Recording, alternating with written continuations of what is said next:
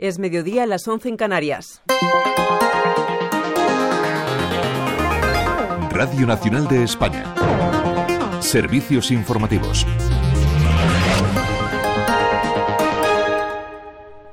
Buenos días. La nieve obliga a usar cadenas para circular por carreteras secundarias en nueve comunidades autónomas. En algunas vías de montaña no se puede circular. Las regiones más afectadas son Asturias, Castilla y León y Cataluña, la zona de Pirineos.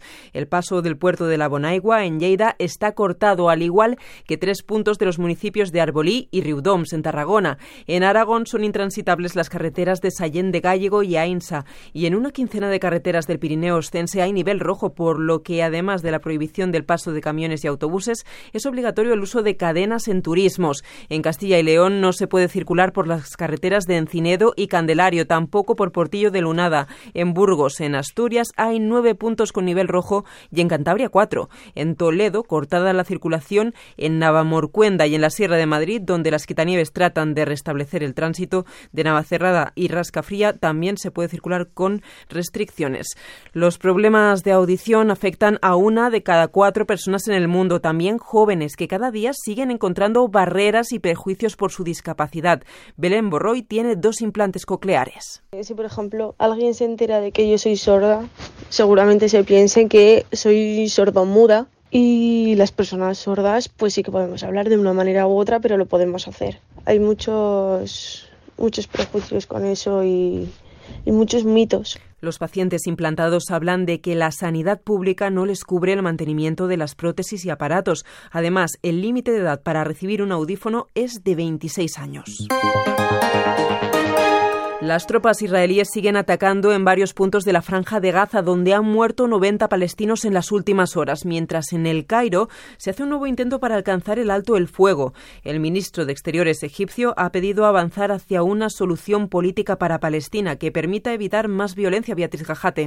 El ministro egipcio acusa a Israel de provocar disturbios en toda la región con sus agresiones, dice a Gaza, y ha añadido que la paz solo será posible si se avanza hacia una solución política que haga posible el establecimiento de un Estado palestino viable. El titular de Exteriores egipcio no se ha referido a las negociaciones que su país acoge este domingo en el Cairo de cara a una nueva tregua entre Israel y Hamas, si bien ha insistido en que una solución militar solo ofrece a la región más destrucción, violencia y extremismo.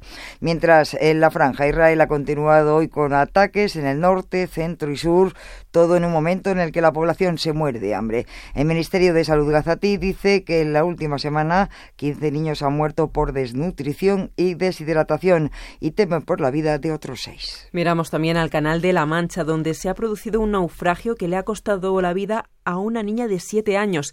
Iba a bordo de una pequeña embarcación con otras 15 personas, entre ellas sus padres y hermanos. La barca, con exceso de pasajeros, ha volcado a pocos kilómetros de la costa. Y pendientes también de Haití, después del asalto a la cárcel de Puerto Príncipe por parte de bandas criminales, que han supuesto la fuga de cientos de presos, Carol Bonilla. Sí, la huida se ha llevado a cabo después de que se produjesen intensos disparos entre la policía y los asaltantes. Todavía no hay comunicado oficial sobre lo ocurrido esta noche, aunque diversas versiones apuntan a que el objetivo es ganar fuerza antes de que llegue a Haití una misión multinacional de apoyo a la seguridad encabezada por Kenia para desplegar mil policías. Haití vive una escalada de violencia desde el anuncio de celebración de elecciones antes del 31 de agosto de 2025. Sigan informados en esta sintonía y en rtv.es. Radio Nacional de España.